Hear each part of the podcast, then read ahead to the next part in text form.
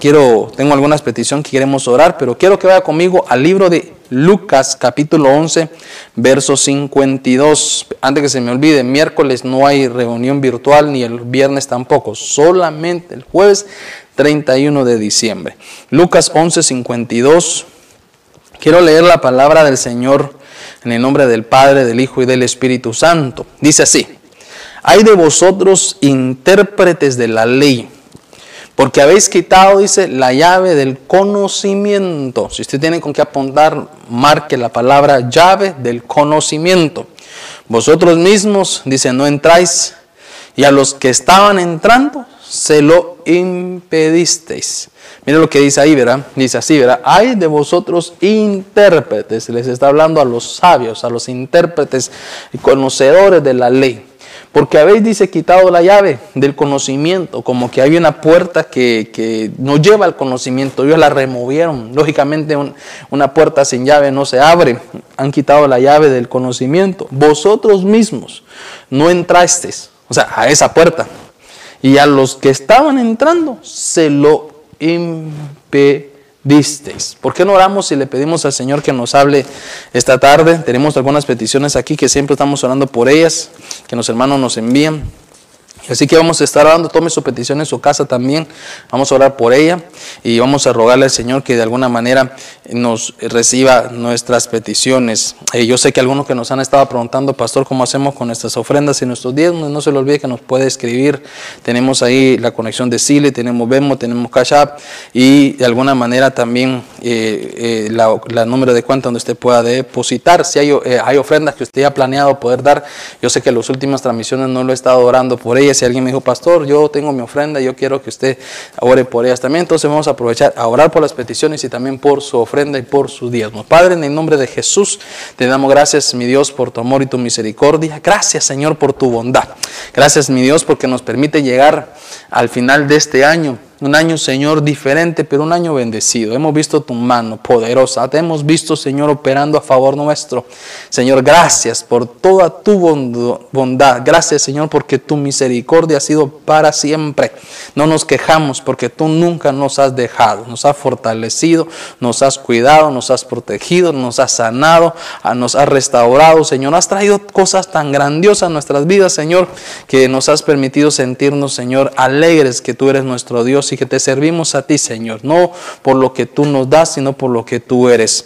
Por eso venimos también, Señor, en este momento con tu pueblo, ahí virtualmente que está conectado con nosotros, pero estamos en el Espíritu, Señor, presencialmente, en un, como un solo pueblo en unidad, trayendo nuestras peticiones, Padre, por vida espiritual, llenura, Señor, dones, capacitaciones, en el nombre de Cristo Jesús, para que este año, Señor, aquellos que se han sentido desanimados, venga un tiempo de restauración, Señor, de fortaleza y esos ánimos se levanten, esos hogares, Señor, que durante toda esta pandemia han tenido que luchar con tantas cosas, Señor, pruebas, angustias, divisiones, Señor, restaura esos hogares, Señor. Tú eres el Dios que ha unido, tú no eres el Dios que separa, tú eres el Dios que une y restaura. Así que trae, mi Dios, te lo pedimos con todo nuestro corazón que restaures esos hogares, los jóvenes, Señor, que de repente se han alejados, Señor, que la falta de congregarse los ha sentido, Señor, lejos y han agarrado costumbres que no son agradables a ti. Dios, tráele esa llave de conocimiento para que entiendan tu voluntad, para que entiendan, Señor, mi Dios, cuál es la, la, bendición de este bendito evangelio. Dios, en el nombre de Cristo Jesús, te pedimos también por las finanzas, por la sanidad, por aquellos que tienen, Señor, eh, eh, eh casos, Señor, de migración. Abre puertas, Señor. Trae, mi Dios amado, en el nombre de Jesús, esa solución pronto, que lo que tuvo que hacerse en años, en meses, Señor, en un año se logra hacer en, meses, lo que tuvo que hacer en meses, en semanas, Señor. Tú eres el Dios que todo lo aligera. Te rogamos, Dios, por las finanzas de estos tiempos. Sé que hay un momento de angustia en medio de tu pueblo, Señor, mi Dios, por cada cosa que en medio de la transición de este gobierno está sucediendo, pero sabemos que tú eres nuestra paz, Señor, y tú eres nuestro Señor sanador y nuestro consuelo. En el nombre de Cristo Jesús. También oramos por las ofrendas, por los diezmos que tu pueblo prepara, que lo envía, Señor, electrónicamente, que lo hace depositado, Señor, en las cuentas de banco. Mi Dios, te digo que bendigas esa ofrenda, que bendigas esos diezmos. En el nombre de Cristo Jesús. Gracias, mi Dios. Gracias, papito. Gracias, Señor, que este momento tu palabra sea, Señor, eh, buena para nuestros corazones. Usa mis labios. Padre, dame la revelación. Dame una palabra, Señor, de sanidad, de restauración y exhortación. Mi Dios, que sea una palabra, Señor, que dé fruto al 100%, Dios. En el nombre de Jesús. Amén y amén. Gracias, papito. Gracias, Señor. Que Dios lo bendiga una vez más, amado hermano. Dice que cuando estaba leyendo, estudiando en estos días, eh, sé que estamos ya finalizando un año y estamos entrando a la transición de un nuevo año. Y seguramente, hermano, hay cosas que sí son necesarias dejarlas en este año. Seguramente si, si no cambiamos las estrategias, los resultados seguirán siendo los mismos. Sé que en algunos casos este año ha sido para muchos un año de desánimo, de tristeza, de dolor, de pérdida. Pero si, si no salimos, hermano, de ese desánimo, de esa tristeza, de esa situación y la metemos al, al, próximo año, los mismos resultados vamos a tener. Entonces yo le decía al Señor, qué lindo es entender que la Biblia nos dice que somos un pueblo, hermano, escogido. Usted es una iglesia escogida. Usted es una, usted y yo somos un pueblo, hermano, amado por parte del Señor. Seguramente eh, si el Evangelio llegó a nuestra vida y el, y el Evangelio nos ha cambiado y el Señor nos ha traído porque somos su pueblo amado. Su pueblo en el cual el Señor lo ha dotado con dones, su pueblo en el cual el Señor lo ha dotado, hermano, con, con, con, con, cosas espirituales que son como promesas para nosotros en nuestros tiempos. Somos un pueblo que, tal vez como hoy le puse a ese tema también, somos ese pueblo que nos ha dado una llave espiritual. Una llave que abre puertas, puertas espirituales, hermano, que al final repercuyen en nuestra vida aquí terrenal. Nada, hermano, de lo que diríamos nosotros eh, se den en lo espiritual, se tiene que dar también en lo, en, lo, en, lo, en lo, material. Entonces son puertas, hermano, que nos sirven como conexiones espirituales para nosotros en nuestros tiempos. Ahora, cuando yo les hablaba del libro de Lucas y leíamos el capítulo 11, verso 52, nos llama la atención porque ahí la Biblia dice que Dios estaba, hermano Jesús, estaba trayendo eh, un recordatorio a aquellos, diríamos nosotros, intérpretes de la ley. Recordemos que el pueblo nos enseña, hermano, que es llevado cautivo por falta de conocimiento. Una de las cosas y uno de los versos tan conocidos que tenemos nosotros o que de repente muchas veces lo enseñamos es que el pueblo es llevado cautivo por falta de conocimiento. La ignorancia nos entorpece. La ignorancia, hermano, no nos permite poder ver ciertas cosas que de repente, hermano, fuese más fácil para nuestras vidas. Hay muchas veces compramos cosas nosotros, hermano, y por no leer los manuales no sabemos para qué sirven. Hay muchas cosas que nos damos cuenta y, hasta forma de broma, en meme, en video lo hacen, que dicen cuántos años tardaste para darte cuenta que esto servía para esto. Y uno dice, ¿verdad? Realmente pasaron muchos años. Algunos han dicho casi toda mi vida y nunca me di cuenta que eso servía para esto. Entonces realmente nos da a entender que espiritualmente eh, el pueblo, hermano, por falta de conocimiento es llevado cautivo.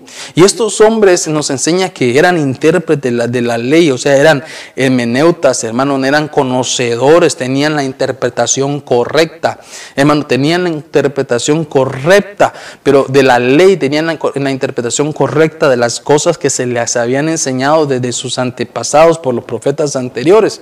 Pero de pronto lo vemos nosotros que esa llave, diga conmigo, esa llave, eh, eh, la, como, que la, como que la habían quitado, como que eh, diríamos nosotros que estaba puesta en la puerta para que abriera esa puerta del conocimiento. Esa llave, porque como eran intérpretes, eran hermeneutas, eran gente conocedoras, hermano, que tenían la correcta interpretación de las cosas. dice que esa llave que estaba ahí, algo sucedió, que ellos la quitaron, la removieron. Esa llave que abría la puerta al conocimiento la quitaron, la removieron y el Señor les decía ahí en su palabra, les decía, pero no solamente al quitar la llave ustedes ya no podían entrar, sino que aquellos que estaban entrando, eh, hermano, dice, les impedían que entraran también. En otras palabras, ellos mismos como intérpretes, como, como, como diríamos nosotros, como, como umbrales, hermano, que de repente que tenían que cruzar ese umbral, que tenían esa capacidad por el conocimiento que Dios les había dado, pero como habían quitado la llave, ya no podían entrar, pero cuando miraban que otros, hermano, iban como cruzando, se los impedían, eran como piedras de tropiezo para que, hermano, el conocimiento que habían recibido fuese entorpecido. Tenían, como dice hermano, esa llave que nunca más volvieron a usar. No querían la revelación del Espíritu Santo. Tuvieron esa llave, pero nunca más la volvieron a usar. Tuvieron esa llave, pero como que no les gustaba la, hermano, la revelación del Espíritu Santo, sino más bien su propia interpretación humana, su revelación humana. Como que querían hacer las cosas no de acuerdo a lo que la palabra dice, lo que la palabra revela, sino de acuerdo a lo que les conviene, lo que ellos consideran que es, lo que es realmente por años. Algunos dicen es que, es que realmente este es el evangelio que se ha predicado por muchos años y no quieren de repente darse cuenta que por muchos años algunos estuvieron equivocados. No es que el Evangelio cambie por los años, no es que el Evangelio eh, las cosas sean diferentes por los años o se actualicen. Esto no es un software que cada año, hermanos, se dice tiene una nueva actualización. No, no, no. el, Evangelio, la doctrina del Señor no cambia, pero algunos quizás por, por falta de conocimiento, como decíamos, los hermanos tuvieron una interpretación equívoca. Y entonces, pero se cierran y no quieren cambiarla. Como aquellos que de repente ponían, hermano, eh, ciertos... Eh, eh, paradigmas legalistas, hermano, en el pueblo y se han dado cuenta que realmente jamás la Biblia lo dijo. Y cuando se cierran, porque como quitaron la llave del conocimiento, se cierran y no lo quieren enseñar más. Y cuando otros comienzan a abrir sus ojos, hermano, comienzan a señalarlos, a juzgarlos, ser piedra de tropiezo para que tampoco lo hagan. Algo otros hermanos cambian y por años en vez de pedir una disculpa, decir me equivoqué, eh, como prediqué lo que estaba mal de mi propia interpretación humana, lo único que dicen, ah, es que Dios es que eh, eh, recibió una nueva revelación. No, no, entonces es donde la gente se equivoca. Donde yo quiero llevarlo es, hermano, aquel verso que tal vez lo ponemos aquí en Oseas 4, 6 que usted se acordará que es tan conocido, donde la Biblia dice que el pueblo es destruido por falta de conocimiento. Por eso yo le quiero llevar, de repente, pastor, donde me quiero es que el tema que yo le quiero enseñar hoy es que es las llaves espirituales, que sepamos utilizar bien las llaves espirituales. Estos intérpretes de la ley quitaron la llave de la puerta y perdieron la puerta del eh, perdieron de abrir esa puerta del conocimiento. Pero ¿qué sucede cuando se lleva, hermano, que se pierde esa llave? Se pierde el conocimiento. ¿Y qué sucede cuando se pierde el conocimiento? Se cae cautivo se comienzan a hacer cosas humanas, estrategias humanas, ideas humanas. Comenzamos a predicar lo que creemos nosotros que es, pero no lo que la Biblia dice que es. Comenzamos a enseñar, hermano, cosas que la Biblia no enseña. Comenzamos a creer en cosas que la Biblia no enseña. Comenzamos a hacer las cosas, hermano, a nuestra manera y destruimos generaciones. No solamente las generaciones futuras, sino nuestra generación también. Son como que que quedan como rechazados de una revelación del Espíritu. Por eso que en el libro de Oseas capítulo 4 verso 6 dice, mi pueblo es destruido. Hermano, qué terrible es cerrar la puerta del conocimiento porque se quitó la llave, porque se perdió, porque dejamos de comernos la palabra, porque continuamos predicando lo que un hombre enseña, lo que sin ser verianos, que, seamos eh, escudriñadores de su palabra, porque entonces se, se destruye el pueblo por falta de conocimiento. Dice, por cuanto tú has rechazado el conocimiento, yo también te rechazaré por, para que no seas mi sacerdote. Qué cosa más terrible. Rechazan el conocimiento, el pueblo es destruido. Dice entonces el Señor, dice, ya no serás mi sacerdote. Eh, como has olvidado la ley de tu Dios o su voluntad, su palabra, hermano, lo que realmente la Biblia enseña, también yo me olvidaré. Mire, le dijo, no solamente de él, sino de tus hijos. Qué cosa más terribles, hermano, que entendieron que tenían que mandar eh, sacerdotes, hermano, que, que, enseñaran su palabra. Entonces los babilónicos, cuando ven esto, dijeron, entendemos nosotros que si queremos llevar cautivo a un pueblo, mandémosle sacerdotes, pero no que enseñen la cultura de Dios, sino la cultura babilónica. No que enseñen, hermano, la libertad en Dios, sino una cultura que los lleve al cautiverio.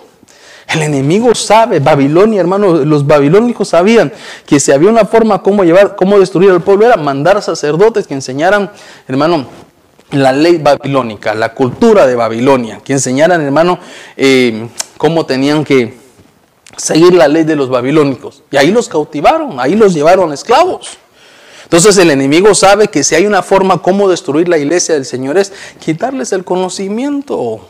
Por eso es importante que usted como oveja, usted como oveja es que desarrolle esa unción veriana, que ahí esté comiendo su palabra, que esté interpretando. Yo soy su pastor, pero que usted esté ahí pendiente de lo que uno le está enseñando para que el día que Dios me reprendo y rechazo y que nunca me pase, pero el día que yo me equivoque en algo, que me desvíe, que comience a decirle, hermano, que ya, eh, que, que Cristo ya no es el Señor, que usted entienda que eso está mal y huya de ese lugar. Que usted comience, hermano, a predicarle más voluntad humana, más que la palabra del Señor. Es que somos sacerdotes del Señor y para poder llevar la revelación de Dios hay que tener conocimiento. Entonces, estos intérpretes, ¿sabe qué? Quitaron la llave del conocimiento. Entonces, ¿para qué nos sirve la llave del conocimiento? Para salir del cautiverio. Para para salir del cautiverio para que no estemos atados, hermano, a, sentirnos juzgados. Es como aquellos que predican más del infierno más que de la salvación y del cielo. Es aquellos, hermano, que predican más de prohibiciones. Usted no puede hacer esto, usted no puede hacer lo otro, usted no puede hacer aquí, usted no puede hacer allá. Cuando realmente entendemos que el Evangelio es más permisiones que prohibiciones. Cuando entendemos, hermano, que el propósito de Dios es salvarnos más que señalarnos y juzgarnos. Cuando de repente comenzamos a, a ver algunos que dicen, como alguien me decía de los nuestros, y yo ahí pude, tuve la oportunidad de poderle enseñar, pero decía, pastor, es que eh, no, he dado mis días, me siento que si el Señor viene me quedo. Y yo le digo, pero ¿quién se lo enseñó? Por lo menos yo no se lo he enseñado, como que yo casi se enoja a uno y le dice como que ha pasado de noche en el discipulado, dice uno, ¿verdad? Porque realmente, hermano, eso es lo que algunos hacen, algunos intérpretes, hermano, agarran el conocimiento mal y le dicen a la gente, si usted no diezma, se va al infierno, pero es que, ¿dónde sale eso? Tal vez de lo que hacen es que se cierran puertas financieras, tal vez lo que hace es que eh, la sanidad de la tierra, la provisión, la prosperidad tal vez no se da, pero de ahí, de que no se abran una puerta de prosperidad a que se le abra la puerta del infierno, hermano, eso es una interpretación errónea, pero es por falta de conocimiento. Entonces el pueblo es llevado cautivo, porque piensan, hermano, que un diezmo lo salva y se olvidan que lo que nos salva es la sangre de Cristo, porque piensan que la forma, hermano, de, diríamos nosotros, que algunos que le dicen, si no oras eh, más de una hora estás en el infierno, cuando piensan que realmente son penitencias. Hermano, en Dios no hay penitencias. En Dios es que hacemos las cosas de manera que lo amamos, que nos, que, que nos disfrutamos, que llegamos a la iglesia no porque nos sentimos señalados o juzgados, porque si no vamos nos dicen que somos carnales. No, no, porque amamos ir a su presencia. Que si doblamos nuestras rodillas es porque amamos estar hablando con, con Dios, no por una penitencia. Entonces,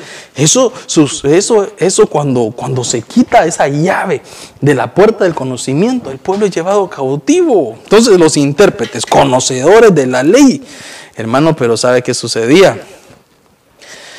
Ah, habían, diríamos nosotros, los intérpretes, aquí lo voy a poner, eh, eh, eh, quitaron la llave del conocimiento. Entonces, ¿qué llave tenemos nosotros? La llave del conocimiento. Nunca quítele de la puerta.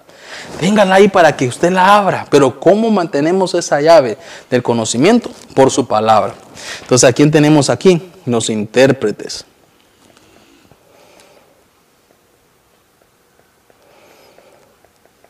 Entonces, los intérpretes. ¿Qué llave, hermano? ¿Qué, ¿Qué, llave perdieron ellos? La del conocimiento. ¿Qué llave tenemos que tener nosotros? La del conocimiento. Por eso que el tema se llamó llaves espirituales. Tal vez me quiero ir por ahí porque hay otras llaves, pero quiero hablarle de, este, de esta forma ahorita. Llaves del conocimiento. ¿Y para qué nos sirve, hermano, el conocimiento? Para salir del cautiverio. Para salir del cautiverio, para ser sacerdotes en Dios, para salir del cautiverio. Y el que, cuando salimos del, del cautiverio, hermano, no solamente salimos nosotros, sino que salimos eh, eh, nuestros hijos también.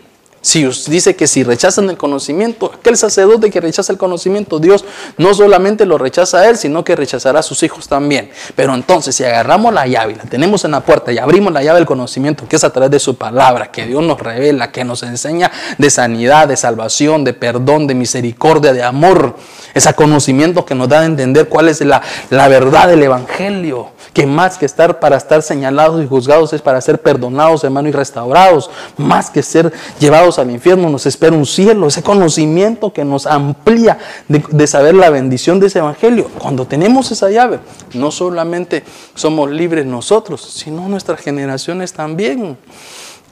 Entonces, los intérpretes tenían la llave, la quitaron, dejaron la puerta cerrada y hacían que otros tampoco entraran. Es algunas veces los más maduros son los que sirven más de, mayor tropiezo para otros. Algunas veces, hermano, nosotros como pastores somos muchas veces los que echamos a perder al, pueblo por, por, no, por, no, por no comer de su palabra, por tener un pueblo sojuzgado. Alguien me decía la vez pasada, y perdona que tenga que hablar de los diezmos, pero es que me lo tengo así como cruzado, decía alguien, decía ahí, es que decía, mire, es que mi pastor dice que si no hago esto, eh, eh, eh, por eso el Señor, alguien decía que miraba a alguien que le decía, mire, la manera como saber que Dios está contigo, que Dios te está prosperando económicamente. Y digo, hermano, pero ¿y entonces dónde dejamos a Pablo? Que decía que acostumbrado estaba a estar en buenos, buenos, en tiempos buenos, como en tiempos de prosperidad, como en tiempo, en tiempo de necesidad. Significa el día que estaba en tiempo de necesidad, Dios no estaba con él.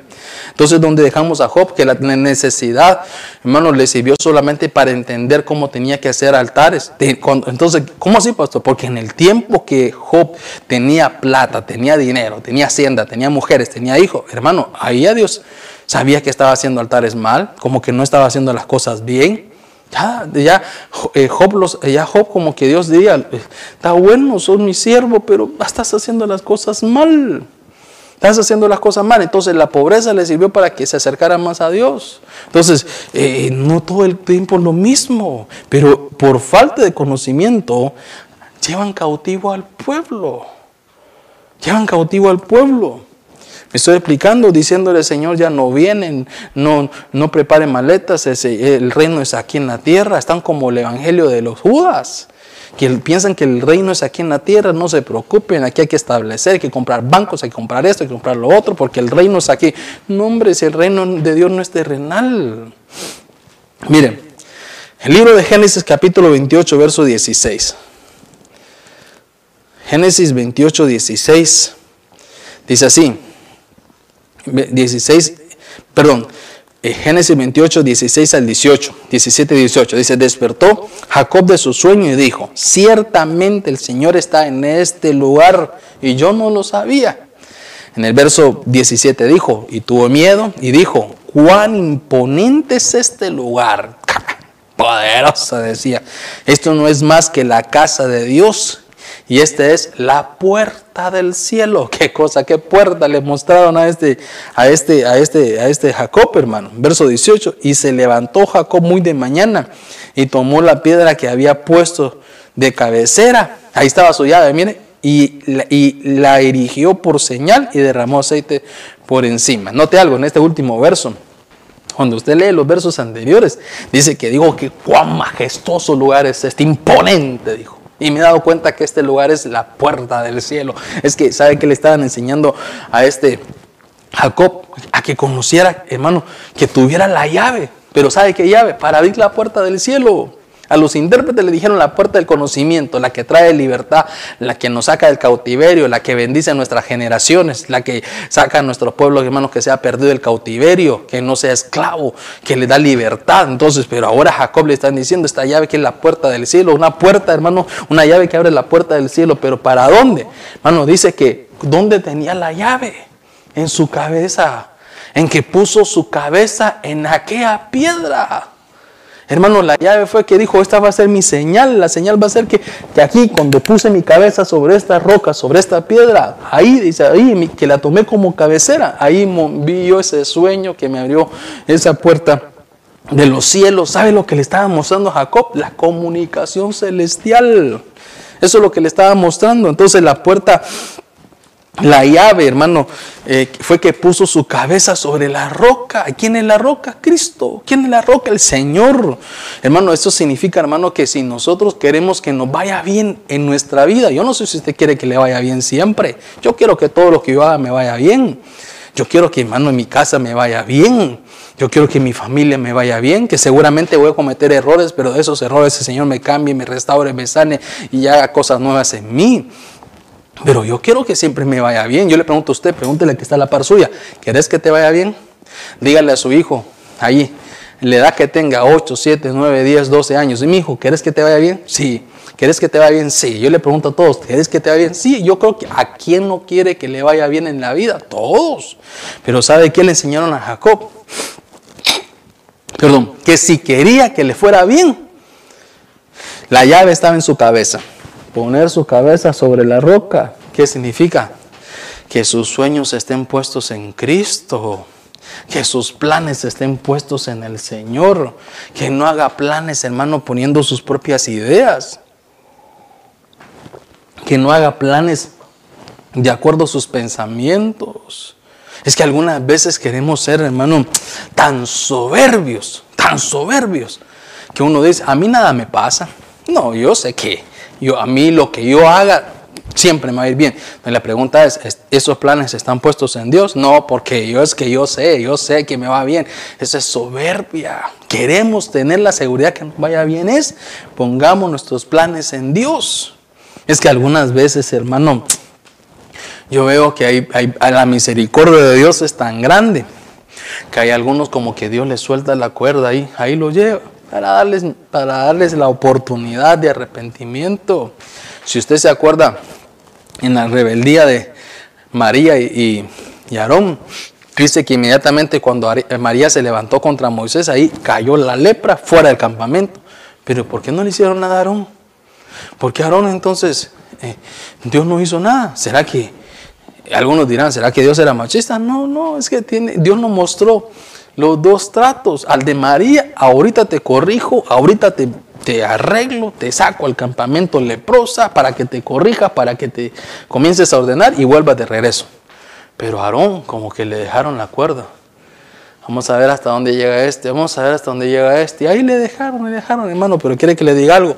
La caída, la vergüenza fue peor.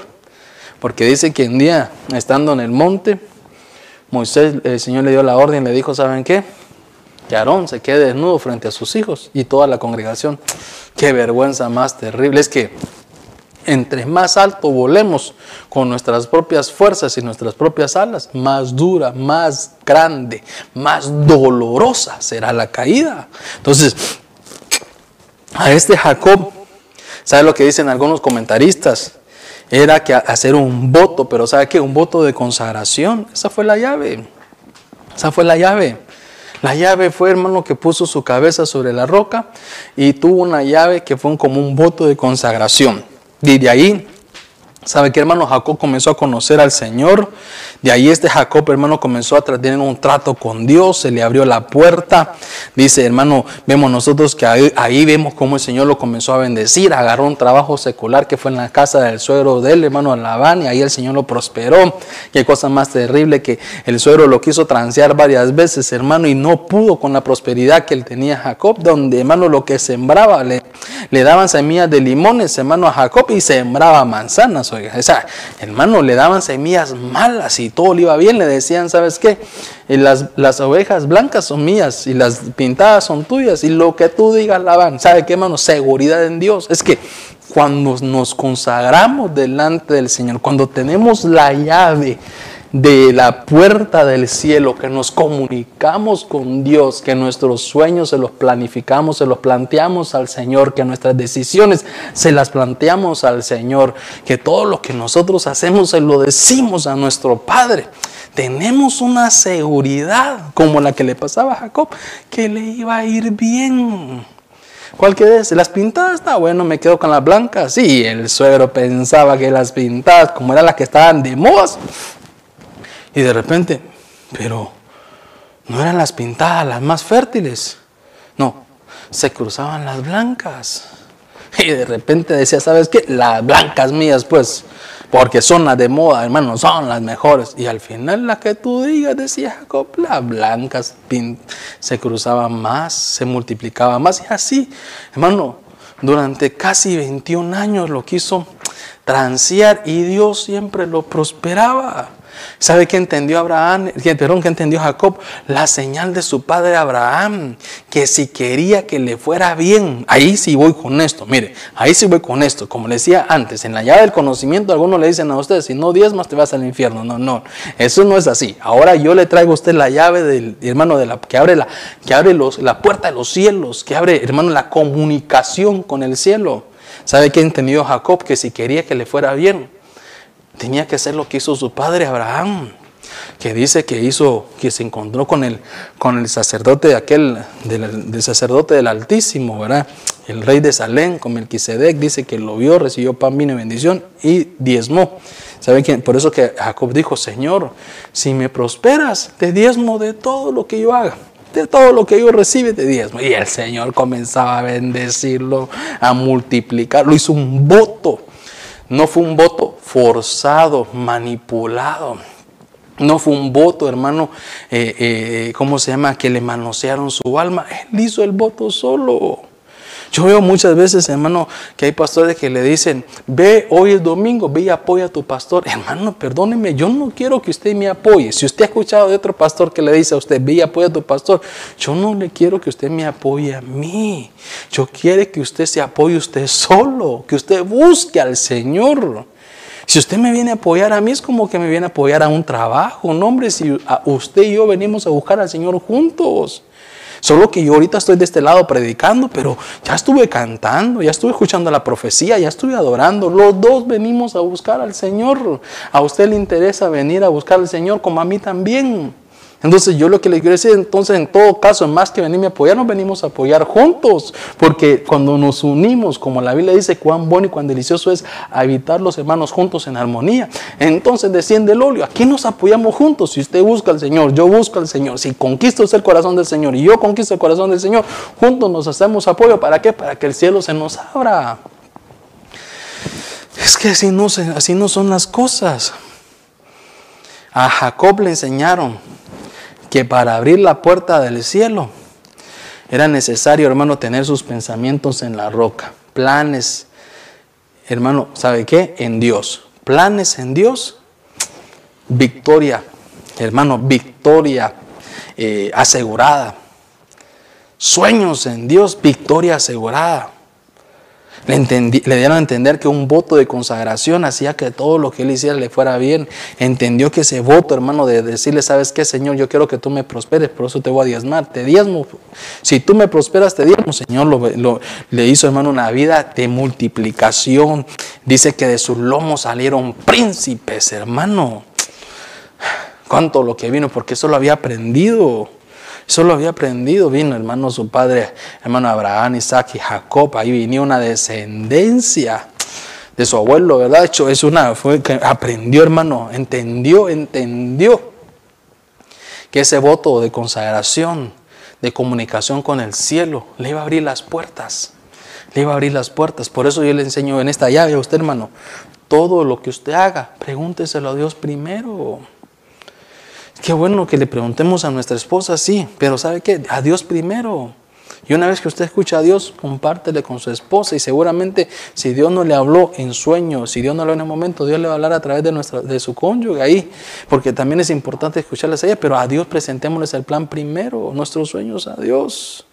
Por eso que David cuando iba a pelear, ¿se acuerda cuando le llevaron eh, secuestrada a su familia, la de él y a sus guerreros? ¿Sabe qué hermano? Perdóneme, ¿qué hace uno cuando le secuestran la familia? Imagínate, póngase en los zapatos de David, regresa de la batalla, de haber ido a pelear la batalla del Señor y cuando regresa a la casa, hermano, ve que se llevaron su, su familia, sus hijos, su esposa. Hombre, cualquiera en su desesperación le dice, bueno, ¿saben qué? Montémonos a los caballos, agarren armas, espadas, las mejores que tengamos, las más afiladas, y corramos a perseguir a nuestros enemigos y traigamos de regreso a nuestra familia de regreso. No vamos a dejar que nos las... Eso hubiera hecho cualquiera, especialmente David, que era un experto en batallas. Pero ¿sabe qué, hermano? No hizo eso. Le dijo, Señor, si tú quieres que yo vaya, voy. Porque seguro estoy que si tú me dices que vaya detrás de mis enemigos, la victoria es mía. Pero si tú no quieres que vaya, mejor no voy, porque a morir voy también. A morir voy también. Hermano, es que hay seguridad en Dios. Dijo conmigo, seguridad en Dios. Cuando nuestros sueños, que es la llave está poner su cabeza en la roca que es Cristo. Nuestros sueños, nuestros planes están sobre la roca que es Cristo. Vendrá tempestad, vendrá lluvia, vendrá lo que venga y nada derribará lo que Dios ha puesto en usted porque su simiente, sus fundamentos, hermano, su casa sobre la roca está puesta. Mire pues, entonces, ¿quién tenemos acá? A Jacob.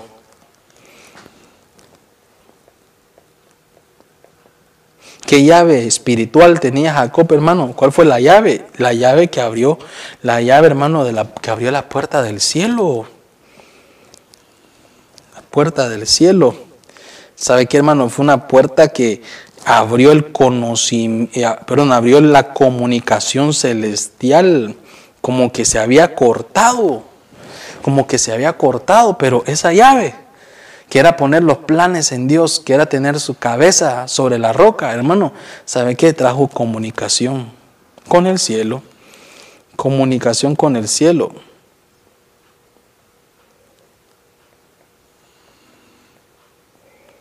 ¿Sabe qué, hermano? Comunicación celestial. Cuando nos comunicamos con el cielo y obtenemos la carta de respuesta del cielo, estamos seguros, hermano, que nos va a ir bien. Pastor, ¿cómo hago para que me vaya bien en un trabajo? Preséntele a Dios primero. No venga a mí primero. Si algunas veces vienen donde uno primero, pastor, yo, yo le agradezco que usted venga de mí. No le estoy diciendo que no vengan, le estoy diciendo no vengan de mí primero. Vaya a Dios primero. Y una vez que usted le presentó su plan a Dios, venga a mí que al final posiblemente, hermano, la respuesta que usted está buscando, el Señor se la dé a través de mí. Pero si usted ya le dijo a Él, el Señor se encargará de hablarme a mí o de hacer lo que tenga que hacer y le voy a dar la respuesta correcta. Pero, ¿sabe qué? Quiere que le vaya bien en sus negocios. A Dios vaya primero. Señor, ¿qué negocio pongo? Si el Señor le dice lo que tiene que hacer, aunque sea de poner, aunque sea de hacer tortillas, pero ahí le va a ir bien. Si el Señor le dice qué negocio quiere que venda, aunque sea de hacer nieves en pleno invierno, hasta las nieves va a vender en pleno invierno, hermano.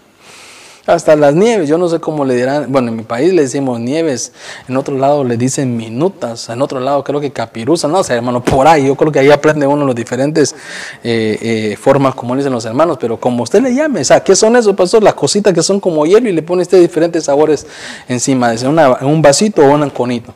Pero, hermano, hasta en tiempo de frío va a vender, porque si Dios se lo dijo, el Señor lo va a respaldar. Pastor, es que mire, la chava que me gusta está tan bella, tan bello, tan feo que soy. Y entonces, hermano, algunos consejos carnales le van, a, le van a decir es que, mira, verbo mata carita. Este dígale, no, hombre, decisión de Dios mata cualquier cara, hermano, por muy feo que usted sea.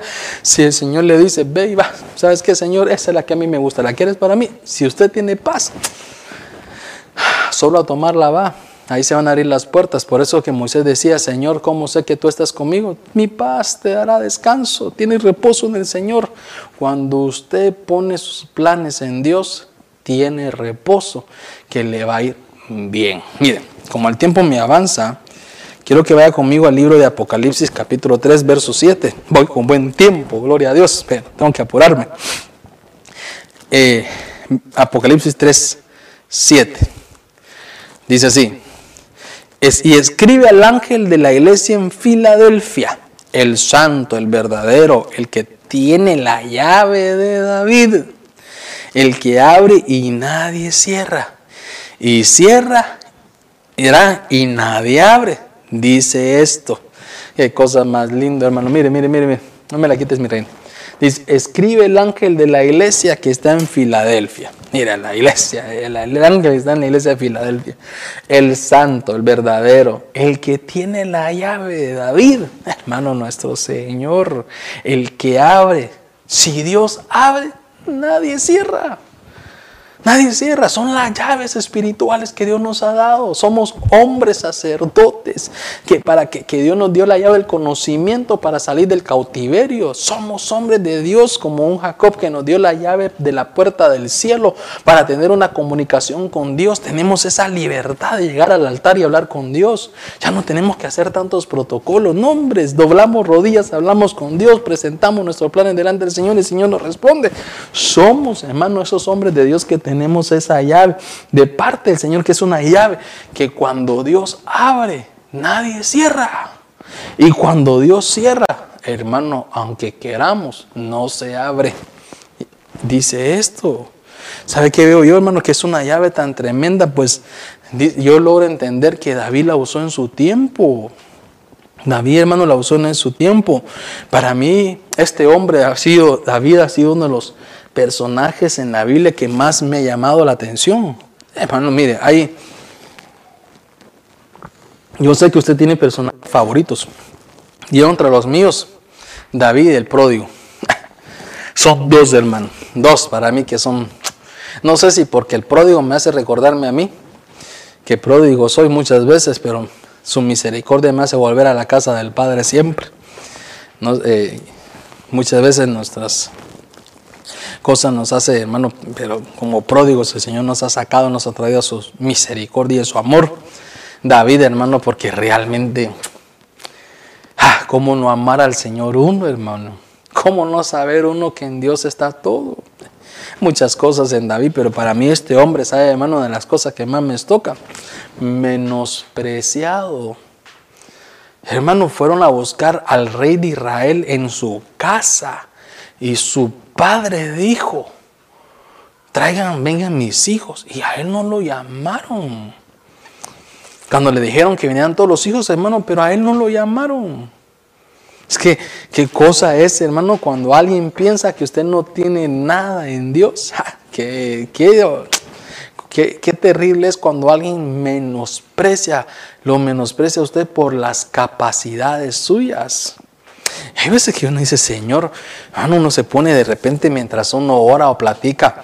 Yo ahí en mi escritorio me siento, hermano, muchas veces a, en, en, vez de medio lo que trabajo y leo también un poco, me pongo a leer un poquito, de repente pues ahí tengo mi devocional, mientras estoy leyendo pongo mi música, me pongo ahí, hermano, escuchar mi música de adoración y todo, es ahí mi devocional con Dios y de repente uno dice, Señor, ¿cuántos mejores que yo habían? Más elocuentes, mejores, hablan mejor, con mayor sabiduría. Hermano, pero al Señor se le plació que a este menospreciado escoger Dios. Así era David. Hermano, menospreciado toda su vida por su padre, por Saúl, por sus hermanos, por Mical, que le dijo, no, no, hombre, no sos hombre suficiente para que te siga. Mejor me quedo en la casa de mi padre. Aquí lo tengo todo. Gente que me sirve a la hora que quiera. Gente que me prepara mi ropa. Tengo una hermosa casa. Mi hermano en el palacio del rey Saúl. ¿Verdad que a Mical? Eh, aquí lo tengo todo. Solo trueno los dedos y vienen dos sirvientas a ayudarme. O solo toco el timbre, ah, tin, tin, y ya vienen corriendo a servirme el desayuno, el almuerzo. No, no, no. Yo irme con vos, así de pobre como está, no, yo no voy a aguantar hambre. Hermano, menospreciado hasta por su mujer. 16 años después regresó y cuando ya lo miró fuerte, hermano, ya con toda la fuerza, es que ya pues entonces eh, se te decidió irse, ¿va? Pero, pero menospreciado, hermano, por, hasta por el gigante Goliat. ¿Acaso soy perro yo para que me envíen a uno con palos a pelear? Este, con mi mano lo, lo, lo destruyo, dijo. Lo menospreció hasta el gigante, menospreciado toda su vida. Pero sabe que hermano, Dios lo preparó para cosas tremendas. Dios preparó cosas, hermano, que, que son cosas que para mí me marcan. ¿Sabe por qué, hermano? Porque una de las cosas que vemos nosotros en David es que no era de la tribu de Leví. No era de la tribu de Leví. Hermano, pero actuaba como sacerdote. No era de la tribu de, David, de, Leví, perdón, pero actuaba como sacerdote, tenía lino fino, comía los panes del sacerdote, consultaba el efod, hermano, ¿sabe qué? Hacía sacrificios, sabía edificar altares, llevaba el arca. Bueno, aquellos quisieron tocar el arca y se murieron. Y David, hermano, la tenía en su casa, en su, en su ciudad. Y no era de la tribu de Leví. Entonces, ¿sabe qué quiere decirle yo usted, hermano? Que tal vez usted no es de la tribu de Leví. Eh, de manera, tal vez diríamos, hermano, para los que piensan que usted es capaz. Usted, bueno, de algunos dirán, no sos capaz. Quién sabe que hará Dios algo contigo. Eh, ha sido esto, marihuano, bebedor y lo que sea, hermano. Pero debo decir algo. Cuando Dios tiene propósitos en nosotros, los cumple. Si Dios nos llamó es porque somos, hermano, ¿sabe qué? Somos especiales para Dios. Y así Dios hizo con David. Comenzó a tratarlo. Tenía cosas hermosas en él, sin ser de la tribu de Leví, lo hizo sacerdote, le dieron cosas hermosas, se le abrieron el camino. Hermano, ¿sabe qué? Fue uno que estuvo fuera de su tiempo, pero ¿sabe qué, hermano? Llegó a ser rey, profeta y sacerdote. No tenía de repente, hermano, la, la, las señas para ser rey. No, no lo tenía, ni su tamaño. Dicen algunos predicadores que ni mojado, pues, ni bañado, ni mojado con todo y ropa, pesaba 100 libras, pero no tenía la capacidad. Hermano, de repente que algunos esperaban. Su papá no pensó que iba a ser rey, menospreciado para que fuera rey, pero Dios dijo, este es rey. No era de la tribu de Leví para que fuera sacerdote, pero el Señor dijo, este sacerdote. No era de repente, hermano, ¿sabe qué? De los aquellos que eran dentro de la escuela de los profetas, pero Dios lo puso como profeta. Nadie podía ser rey y sacerdote, pero ¿sabe qué, hermano? David tuvo la llave y fue respaldado por Dios en todas sus batallas. ¿Qué llave era esa? La llave para abrir los cielos y que se derramaran bendiciones sobre él. Y aunque se levantara el enemigo que se levantara, nadie podía cerrar que le lloviera la bendición de Dios sobre él. Aunque lo acusaran, aunque lo señalaran, aunque otros lo quisieran ver destruido, ya el cielo estaba abierto para su puerta a favor de él. Por eso que tenía respaldo. Por eso que hermano, que cuando le cerraba las puertas a sus enemigos, dice que Dios hacía que sus enemigos cayeran bajo sus pies, porque Dios cerraba las puertas de sus enemigos que venían, hermano, contra él.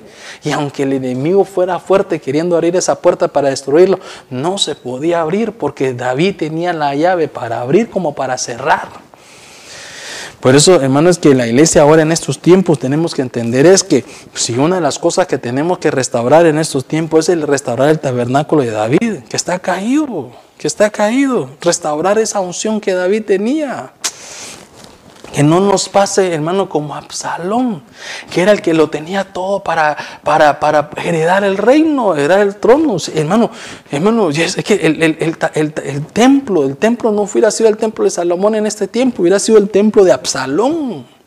¿Por qué razón? Porque el preferido era Absalón, el amado era Absalón, el que, el que, el que David quería en su trono, como heredero del trono era Absalón. Pero ¿sabe qué, hermano? Se mareó, se, se dejó, hermano, ¿sabe qué? Eh, ensuciar su mente, se dañar su corazón, se contaminó sus pensamientos y comenzó a usurpar lo que no le correspondía. Que no nos pase eso porque nos comencemos a creer lo que otros dicen que no somos. Es que no tenés capacidad quién sabe que... No, usted es lo que Dios dice que usted es y no lo que la gente dice que usted es.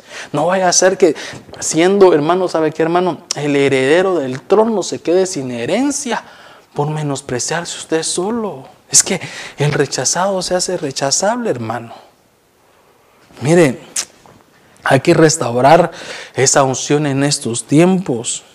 Porque la Biblia dice, hermano, que Dios nos ha dado nos ha hecho depositarios de, su, de, toda su gloria.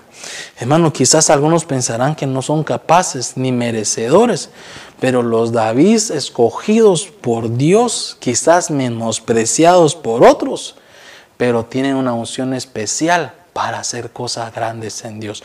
Usted tiene la llave para abrir en Dios sus promesas. Usted tiene la llave para abrir en Dios sus propósitos. Usted tiene la llave para abrir en Dios. Hermano, lo que Dios le ha prometido que se va a hacer este año 2021, tenemos que ir con esa llave para decirle, Señor, sé que vienen tiempos mejores para mí. Sé que vienen tiempos que las cosas van a cambiar. Sé que vienen tiempos donde voy a ver mi casa salva. Sé que vienen tiempos donde voy a ver mi hogar restaurado. Sé que vienen tiempos donde voy a ver mis finanzas, hermano, eh, eh, eh, sanadas. Sé que vienen tiempos donde voy a ver, diríamos nosotros, hermano, mi corazón, mi alma tal vez entristecida, sanada también. Vienen tiempos mejores en Dios. Usted tiene esa llave para, como, como David, para vestirse de lino fino para comer los panes del sacerdote. Usted tiene esa llave para consultar el efod, hermano, para comunicarse con Dios, para hacer sacrificios delante del Señor, para edificar altares y para llevar el arca que es la presencia del Señor. No se menosprecie. La llave está en usted. No se señale, no se juzgue. Dios tiene propósito. Esa llave es para abrir, hermano, lo que está cerrado y cerrar lo que se abrió se abrió una puerta, hermano, de, de mala administración y por eso no puedo servir. Tiene la llave para cerrar esa puerta. Y Dios le va a enseñar cómo ser buen administrador. Se abrió una llave para el pecado y por eso se han contaminado su casa y sus hijos. Usted tiene la llave para cerrar esa puerta. Se ha abierto una llave, hermano, ¿sabe qué? Para el desánimo. Usted tiene la llave para cerrar esa puerta y dejarla enllavada y nunca más abrirse. ¿Me va a entender? Usted tiene la llave hermano, para abrir aquella puerta que se cerró. Y por eso no hay prosperidad. Ábrela que Dios va a comenzar a prosperarlo. Abre esa, abre esa puerta que de repente le quitó, hermano, su fortaleza en Dios, su visión en Dios, su sueño en Dios, para que comiencen a venir los sueños, la fortaleza y, hermano, y y la alegría en Dios. Se cerró esa puerta del gozo por alguna pérdida, alguna herida. Usted tiene la llave para volver a abrir esa puerta y que el gozo del Señor sea devuelto a su vida. Usted cerró esa puerta, hermano, ¿sabe qué? De, tener sueños en Dios, de, de, estar animado para buscar al Señor. Esa puerta de la santidad, de la consagración. Usted tiene la llave para volver a abrir esa puerta y usted vuelva a amar la santidad y vuelva a amar la consagración. Somos sacerdotes escogidos por Dios. Mire pues, entonces a quién tenemos acá? David. Entonces, esa David era, hermano, una llave de qué? La llave del sacerdocio. Sin derecho. Sin derecho, hermano. Sin ser de la tribu de Leví. Dios lo escogió. Es que cuando Dios nos escoge, aunque otros digan que no, Dios nos escogió. Entonces, ¿sabe qué? Esa llave para, para restaurar la unción que se ha perdido, hermano para restaurar la unción que se ha perdido. Yo sigo avanzando. Quiero que vaya conmigo ahora. Perdón, hermano, que me ha molestado mi garganta todos esos días, pero ahí vamos, por la ayuda del Señor. Eh, Mateo 16, 18. Mateo 16, 18, Dios santo, te quedan 15 minutitos, pero ya casi terminamos. Dice así, en Mateo 16, 18, eh, hasta el verso 19. Yo también te digo que tú eres Pedro, y sobre esta roca edificaré mi iglesia, y las puertas del Hades no prevalecerán contra ella. Dice, yo te daré la llave del reino de los cielos. Lindo, una, la llave del reino de los cielos. Esta no es la puerta, son las llaves del reino de los cielos. Y lo que ates en la tierra será atado en los cielos. Y lo que desates en la tierra será desatado en los cielos. Casi igual que la de David, hermano. Dice que cuando yo veo esto es que notemos que la frase reino de los cielos, esa frase reino de los cielos, solo aparece aquí en Mateo. Solo aquí en Mateo aparece. Esa frase, reino de los cielos, solo en Mateo aparece.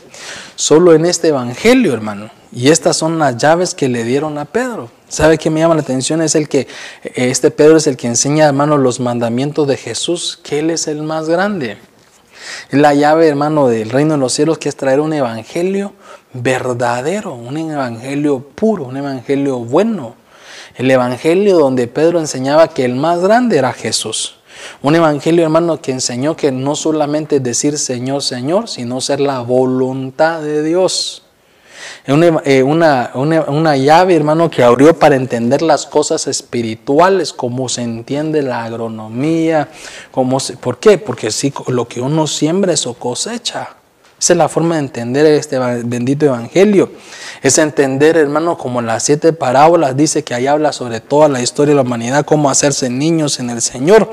Hermano, cómo vestirse de traje para las bodas, cómo ser como las diez vírgenes, pero hermano, no aquellas imprudentes, ni tan, hermano, sino que las prudentes que se prepararon cuando se fue con el novio cómo entender esas llaves, hermano, de un sistema como parabólico para poder jalar todas las señales del Señor. Y ahí encontré yo que de repente había que ver las llaves, hermano, de atar y desatar, la llave de los gentiles, la llave de la revelación allá en Joel, que le dio esa revelación de cosas de los secretos, dice que solo sus siervos, la llave de una transferencia espiritual, como se habló en el libro los Hechos, cómo se, de, cómo se imponían las manos, hermano, y recibían, la llave de un evangelismo, la llave, hermano, de una doctrina apostólica. Muchas llaves que de repente no las vamos a poder ver hoy, pero todo, hermano, se pudieron ver.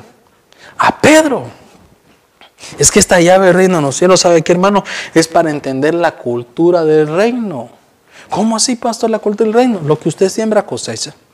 Muchas veces, hermano, nosotros venimos y le decimos al Señor, perdóname por mis acciones. Sí, Dios nos va a perdonar y no nos va a señalar. Pero lo que usted siembra va a cosechar. O sea, eso no, eso hay que entender que muchas veces el torrente tiene que venir, lo que usted siembra cosecha. Es poder entender, hermano, que no solamente decirle Señor, Señor, es hacer su voluntad. Porque la Biblia dice, algunos me dirán Señor, Señor, pero fueron hacedores de maldad. No solamente decir que usted es cristiano, que usted ama al Señor, tiene que demostrar que es cristiano y que ama al Señor con sus hechos. No puede usted decirle, Señor, te amo y seguir en el pecado. No puede decirle al Señor, soy tu hijo, soy tu siervo, y seguir, hermano, haciendo las cosas del mundo. No se puede. Sí, sí, sí, no son, no son así. No se puede usted, hermano, óyeme bien, decir que usted ama la voluntad del Señor, hermano, y señala, juzga, habla mal del hermano. Así no se pueden las cosas. Planifica, hermano, con maldad, cómo hacerle daño al hermano.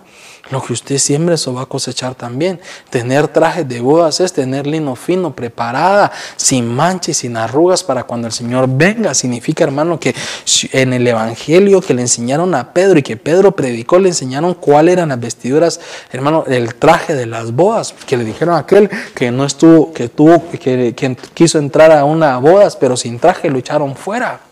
Nadie puede ser parte, hermano, de las bodas que, del Señor cuando Él venga con trajes, hermano, de inmundicia, con trapos de inmundicia, trajes manchados. Tienen que ser trajes de boda, limpios, ordenados y arreglados.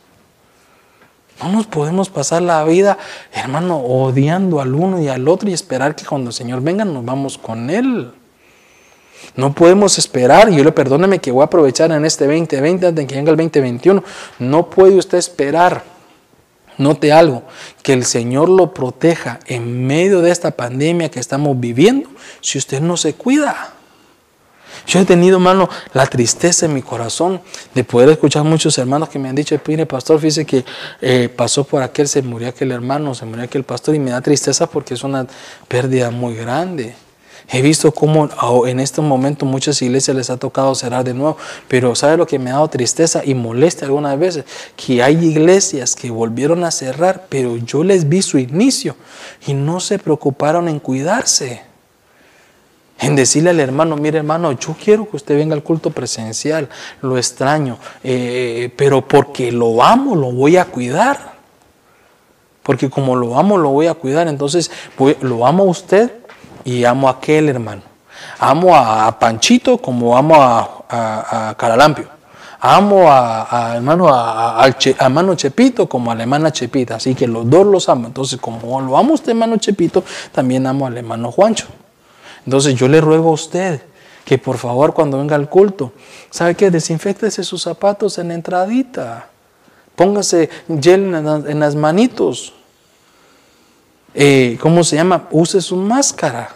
Mantengamos eh, distancia social.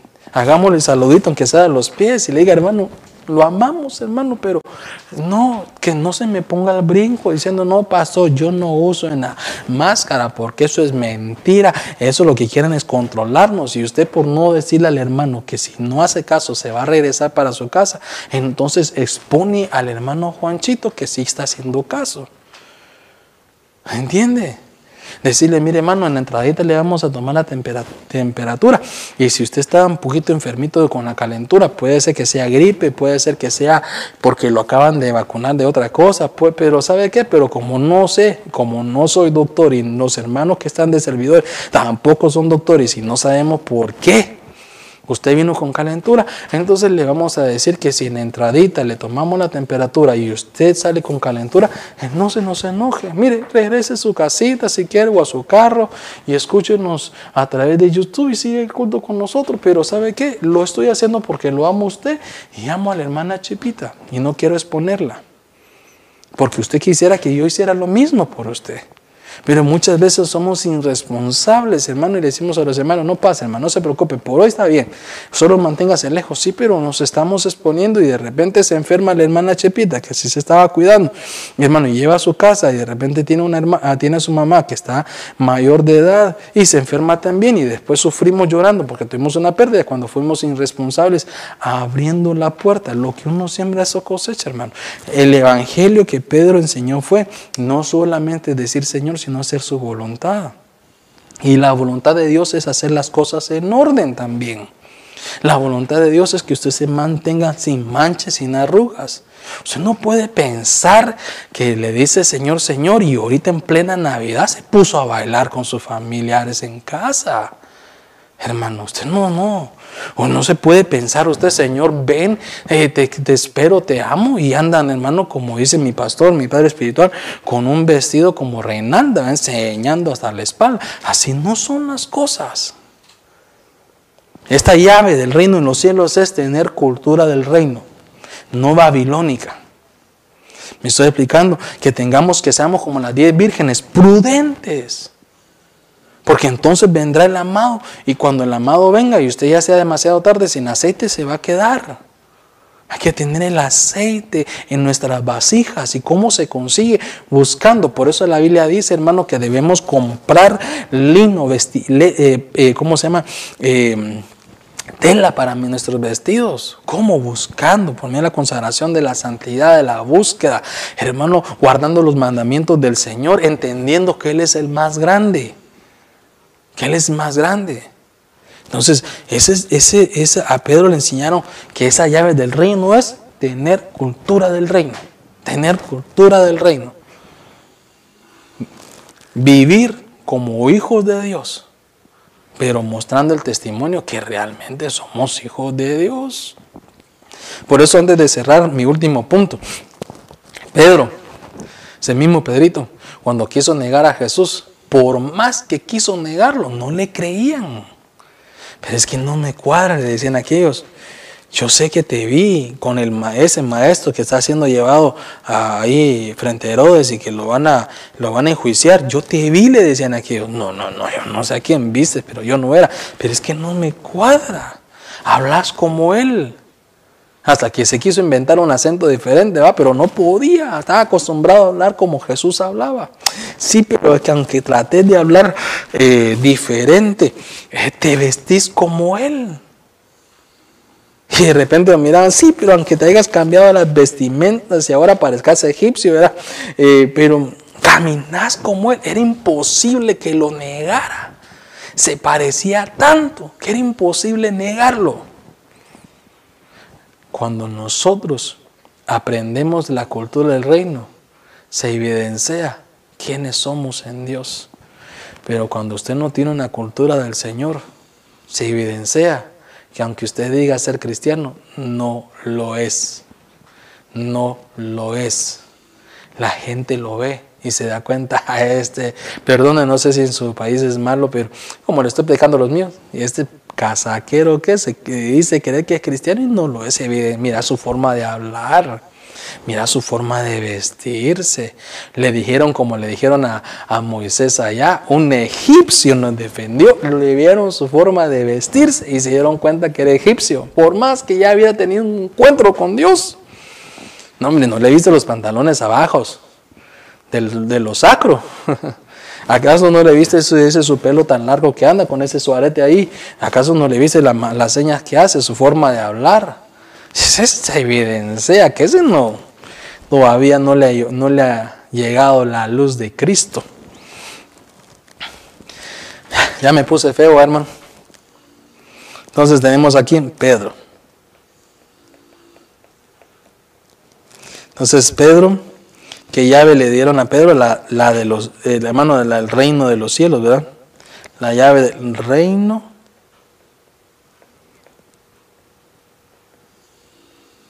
de los cielos.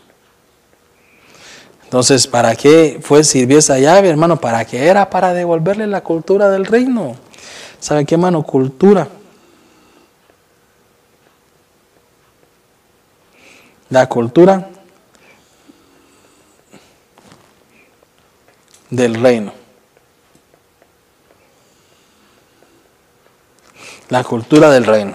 La llave era para que entendieran la cultura del reino. Era abrir esa puerta para ver la cultura del reino. Esa fue la llave que le entregaron a Pedro, hermano. Qué tremendo este. Una revelación tan hermosa. Cierro con el último verso. Isaías 45.1. Tal vez lo ponemos aquí.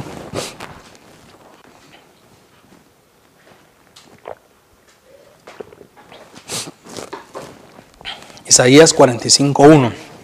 Dice, así dice, así ha dicho, perdón, Jehová, ha ungido a Ciro, a quien tomé por su mano derecha para sojuzgar a las naciones delante de él para desvestir a los reyes de sus, armaduras y para abrir puertas delante de él, de modo que las puertas de las ciudades no se cierren. Dice hermano que este fue un rey gentil, este Ciro, fue un rey gentil que a quien Dios le dio el honor, hermano, que le dijo a él, ¿verdad? Que aunque no lo conociera, aunque no, aunque no me conozca, dijo el Señor, vean que este no me conozca, sea un rey gentil que esté apartado de mí.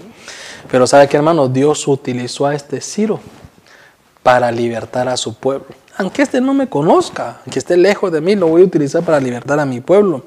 ¿Sabe qué, hermano? De la cautividad de Babilonia. Dice que el día que se cumplió la profecía de lo que Dios había dicho en ese tiempo, dice que le salieron, ¿se acuerda usted la historia? Era como unos dedos en la pared. En la pared. Eh, qué bonito está este cuadro, ¿verdad? Eh, ¿cómo se llama? Eh, unos dedos en la pared y ya me está diciendo este que ya, sí, ya caso, ahorita termine ya. Unos dedos en la pared que decía Mené, Mené, Tekelu Parsin, ¿se acuerda usted? Que ahí fue donde cayó Babilonia, hermano, y se abrió la puerta donde estaban los cautivos y fueron libres. Entonces, esta fue la llave que, la llave que le dieron a Ciro, ¿sabe cuál fue? La llave de la liberación. Entonces, muchas veces Dios va a utilizar a gente que no tiene nada que ver con Dios para entenderle, eh, para enseñarle a usted que ya tiene que dejar ese mundo de cautiverio. Va a usar como le tocó a aquel profeta que la mula le enseñó a obedecer a Dios y a ver a Dios.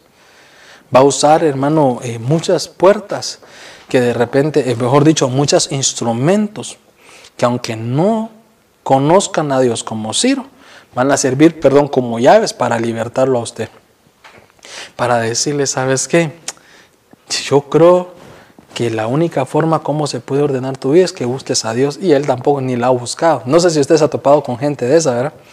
Que le dice, mira, yo te recomiendo con todos sus problemas que tenés, con todo lo que estás pasando, yo, le, yo te aconsejo que busques a Dios. Y uno lo queda viendo a Él, ¿verdad? Y, pero si tú tampoco, no, yo sé que yo todavía no, pero yo te aconsejo que busques de Dios. Entonces así son los giros, que van a ser como, como esas llaves para, que, para aquellos que están esclavos en cautiverio, agarren esa llave y sea la llave de su puerta del cautiverio para que sean libres. Entonces Ciro, hermano, fue como la llave para el pueblo de Dios, como una señal llave, como una señal llave, lo voy a poner acá. como una señal llave para la liberación.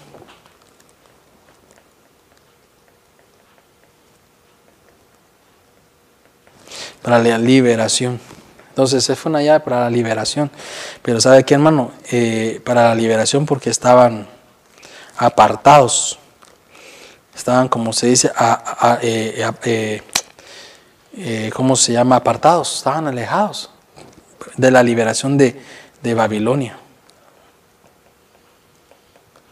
Porque estaban, estaban, como dice, confundidos, estaban contaminados. Entonces Ciro fue la llave de la liberación. Entonces, ¿qué llaves tenemos? Las llaves espirituales de los intérpretes, una llave del conocimiento que es para salir del cautiverio. De Jacob, la puerta del cielo, hermano, que es una llave para tener comunicación con los cielos para recostar nuestros nuestra cabeza, que, que, son nuestros pensamientos, nuestros planes en la roca, que es Cristo. Tengamos esa llave. Usted tiene esa llave, hermano. Que presente usted todos sus planes en Dios, todos sus sueños en Dios, y le va a ir bien siempre. Como David, hermano, una llave del sacerdocio. Hay que restaurar esa unción que aunque, aunque algunos hermanos hayan sido menospreciados, señalados y piensen que no tienen oportunidades y que no, de repente no tengan las capacidades ni las cualidades, como pasó con David, que no siendo de la, de la tribu de Leví, fue sacerdote, hermano, que tengamos esa unción, esa unción para poder, eh, eh, ¿cómo se llama?, tener esa unción de sacerdocio, de sacerdocio. Esa unción como a Pedro que enseñaron la, unción del reino de los cielos. A David para atar y desatar. Hermano, para, para abrir y cerrar, perdón, y para cerrar y, que nunca más se abra. A Pedro, a Pedro, hermano, al reino de los cielos, que es una, es una llave de cultura del reino, para aprender a hacer la voluntad de Dios para aprender, hermano, a vivir consagrado para Dios, una vida, hermano, apartada para Dios, un evangelio verdadero. Cristianos como cristianos verdaderos sin mancha, porque Cristo viene pronto.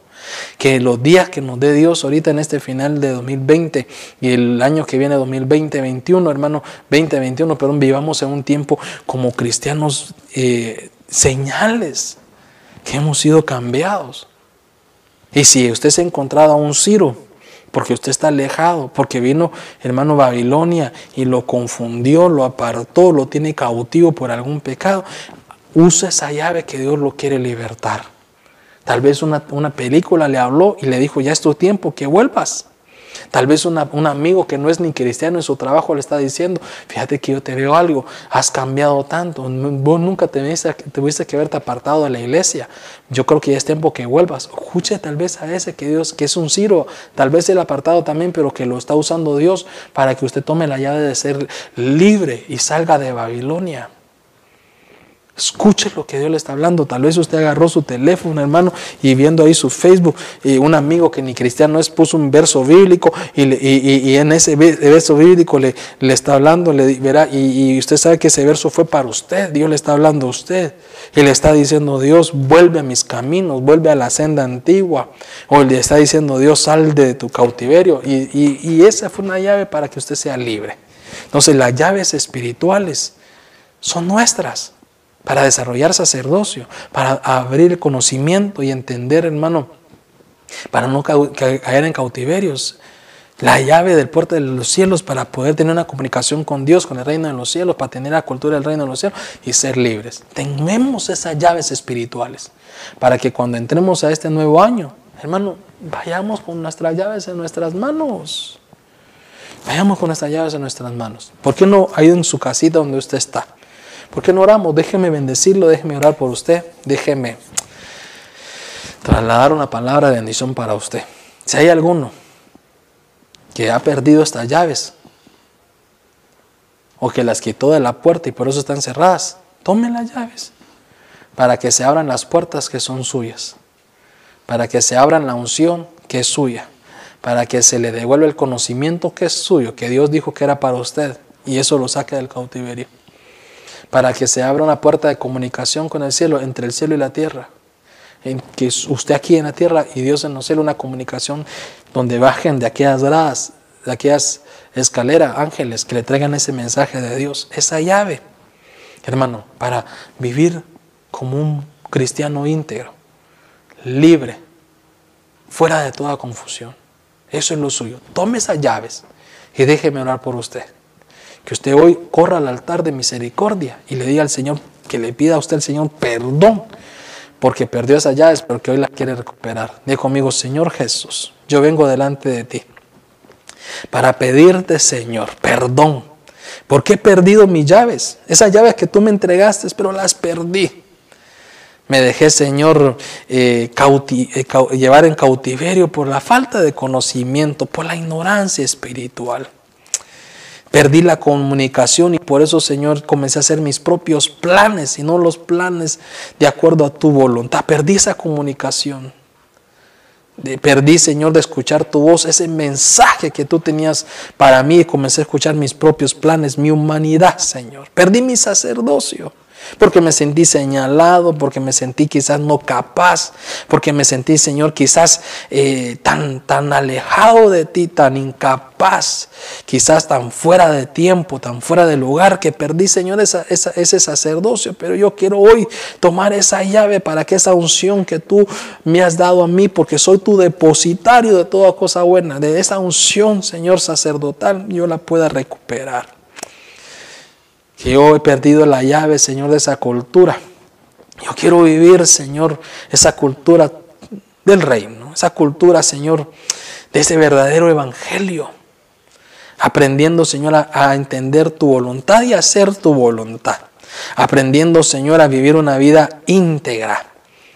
Que mi forma, Señor, de actuar, de vestir, de vivir, Señor, sea, Señor, de acuerdo a tu voluntad. Que yo sea esa novia, Señor, sin manches, sin arrugas.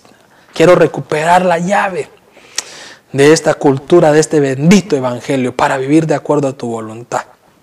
Esa llave de libertad, para que ninguna confusión religiosa me aparte de ti, para que ninguna confusión, Señor, del mundo me aparte de ti, sino que sea un pueblo libre. Que este 2021, Señor, estas llaves sirvan, Señor, para caminar haciendo tu voluntad y preparándome para el día que tú vengas. Perdóname porque las perdí, pero devuélvemelas, Señor, por favor. Y me comprometo, como hizo Jacob, con un voto de consagración, a no perderlas nunca más. En el nombre de Jesús. Gracias por tu amor y tu misericordia, Señor. Amén y amén. Que Dios lo bendiga, mi amado hermano, que Dios lo guarde un fuerte abrazo, le amamos en el Señor, le seguimos extrañando, primeramente en el Señor nos veremos pronto y no se olvide de conectarse con nosotros este jueves 31 de diciembre a las 10 de la noche. Suscríbase a nuestro canal, comparta.